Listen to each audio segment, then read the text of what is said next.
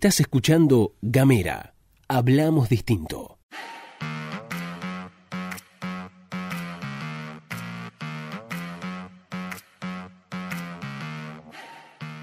Buenas, buenas, buenas, ¿qué tal? Muy, pero muy buenos días, ¿cómo están? Muy, pero muy buenas tardes, ¿cómo les va? Arrancamos una vez más con el diario de Gamera, esta pastilla informativa diaria que ustedes reciben en su celular para estar al taco con todas las informaciones que forman parte de la agenda de esta jornada.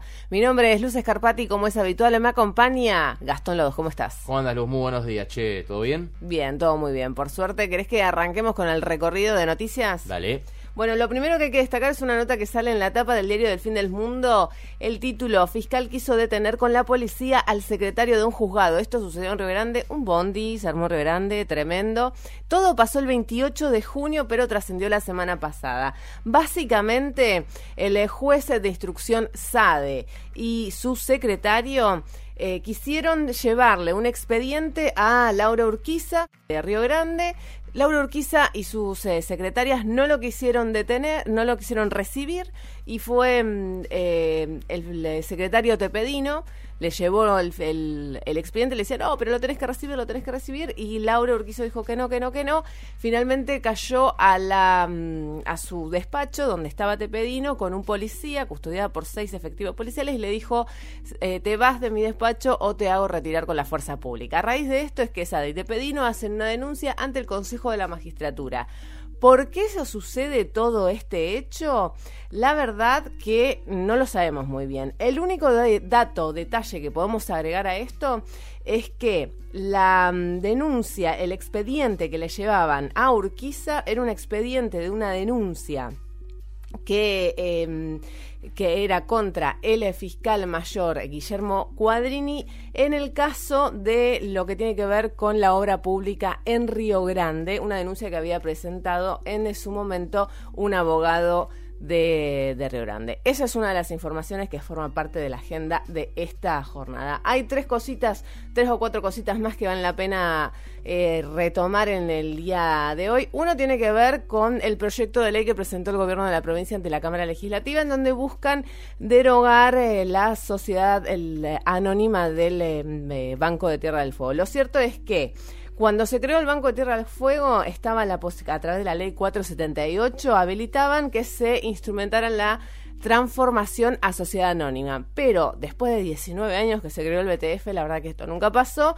Y la gobernadora de Tierra del Fuego y su equipo dijo, bueno, entonces ya está, deroguémoslo. Bueno, habrá que ver qué pasa con esta ley y cuáles son los beneficios o no si, y si modifica algo al Banco de Tierra del Fuego. Hay dos temas más en, en agenda durante esta jornada. Uno tiene que ver con un informe que realiza el Centro de Investigaciones Participativas en Políticas Económicas y Sociales, en donde habla de la pobreza infantil en Tierra del Fuego. Datos alarmantes. En Tierra del Fuego hay más de 13.800 niños y jóvenes bajo la línea de pobreza y más de 3.000 chicos indigentes. Es la segunda con menos pobreza en el país, según según este eh, centro de información. Una nota muy interesante que vale la pena leer para tener en cuenta cuál es la realidad de los jóvenes y de las jóvenes eh, fueguinos y fueguinas. Y la última continúa la polémica por las vacunas. ¿Por qué? Porque eh, lo que mm, pasó, la novedad es que el gobierno de la provincia difundió una información diciendo que el gobierno nacional envía, envía a Tierra del Fuego 35% menos de las vacunas presupuestadas. Esto viene después de toda una polémica entre Pablo Blanco y Liliana Martínez Allende, que salieron a cuestionar rápidamente a Leonardo Gorbax después de que él presentara una especie de carta de documento en donde reclamó fuertemente al gobierno nacional el envío de las vacunas. Hay un tema nacional en, torno a las vacunas porque varias provincias y demás dicen y denuncian que las vacunas no están llegando, que las partidas de las vacunas no están llegando. Acá en Tierra del Fuego el que se encargó, digamos, de, evidenciarlo fue Leonardo Gorbax. Lo que le contestó la legisladora radical, por supuesto, Liliana Martínez Allende, es que las vacunas llegan, lo que pasa es que el gobierno provincial no las implementa, o sea, no las no instrumenta bien a través del Ministerio de Salud la eh, aplicación de las vacunas. Claro. Eh, bueno, avanzó un poco más el gobierno provincial y mostró que efectivamente reciben un 35% menos, entiendo, de lo solicitado.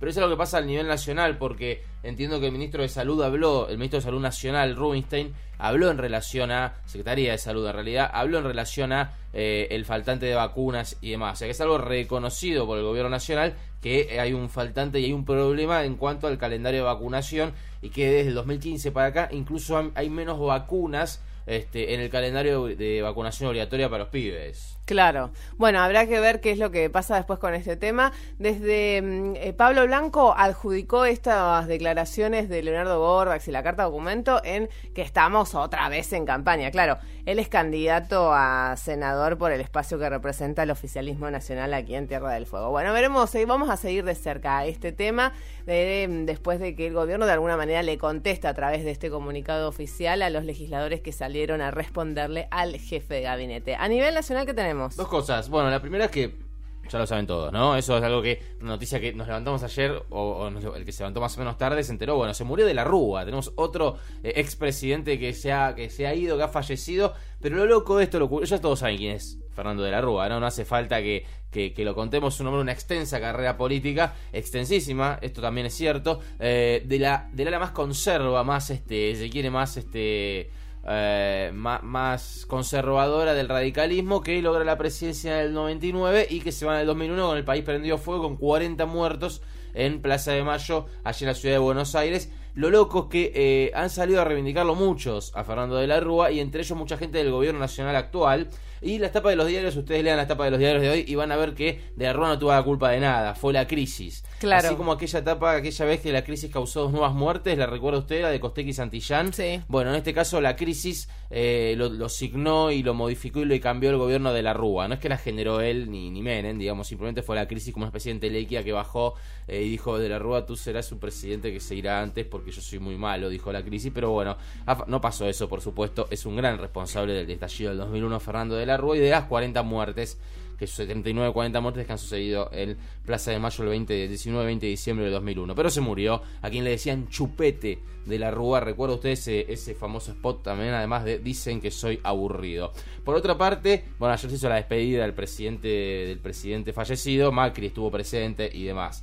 Por otra parte, em, una interesante, un interesante informe de Vialidad Nacional que recoge el, colega Tuni Colman para página 12 que me parece que está muy muy bueno para contarles así brevemente. Eh, dice carreteras, otra fake news de Macri. Eh, en los spots de campaña el presidente Mauricio Macri golpea el asfalto y repite esto es una realidad, no es un relato, se refiere a el spot de campaña que ya arrancó eh, con el Paseo del Bajo, esta mega obra que, tenía todos los tornillos flojos pero que inauguraron igual. Este, dice esto es una realidad, el gobierno nacional hace mucha gala de la de su, de su política de, de, obra pública, pero sin embargo el informe de Vialidad Nacional que recoge Turi Colman lo contradice al gobierno de Mauricio Macri. ¿Por qué? Porque hay unos datos que son eh, interesantísimos, súper reveladores. Plantea que durante las administraciones de Néstor y Cristina Kirchner se licitaron eh, obras en carreteras, incluyendo autopistas por 7.840 kilómetros por año. ¿Sí? Mientras tanto, en el macrismo durante la gestión de Macri, eh, 1.877 kilómetros por año.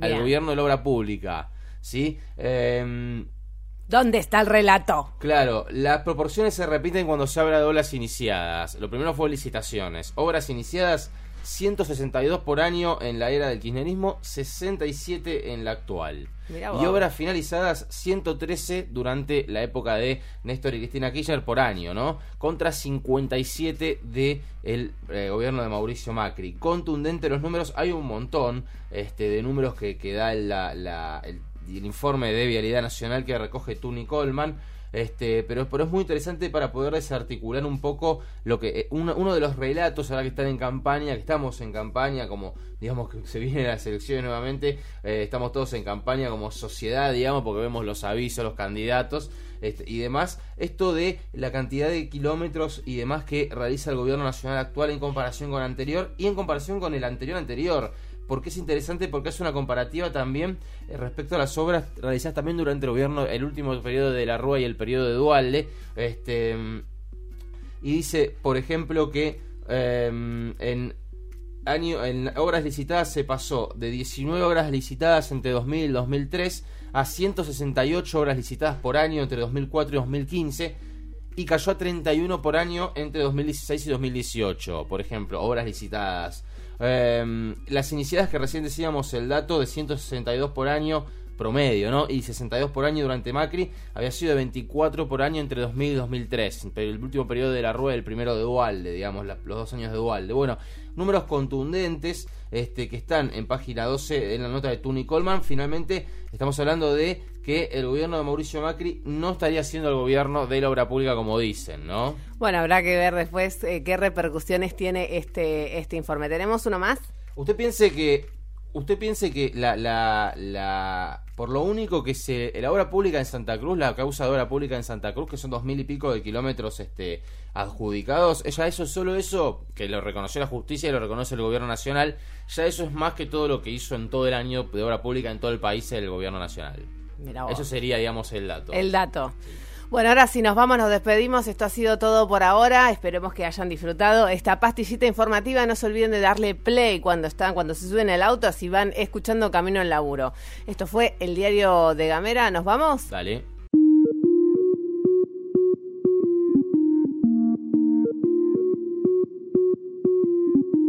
Seguí nuestros contenidos en gamera.com.ar.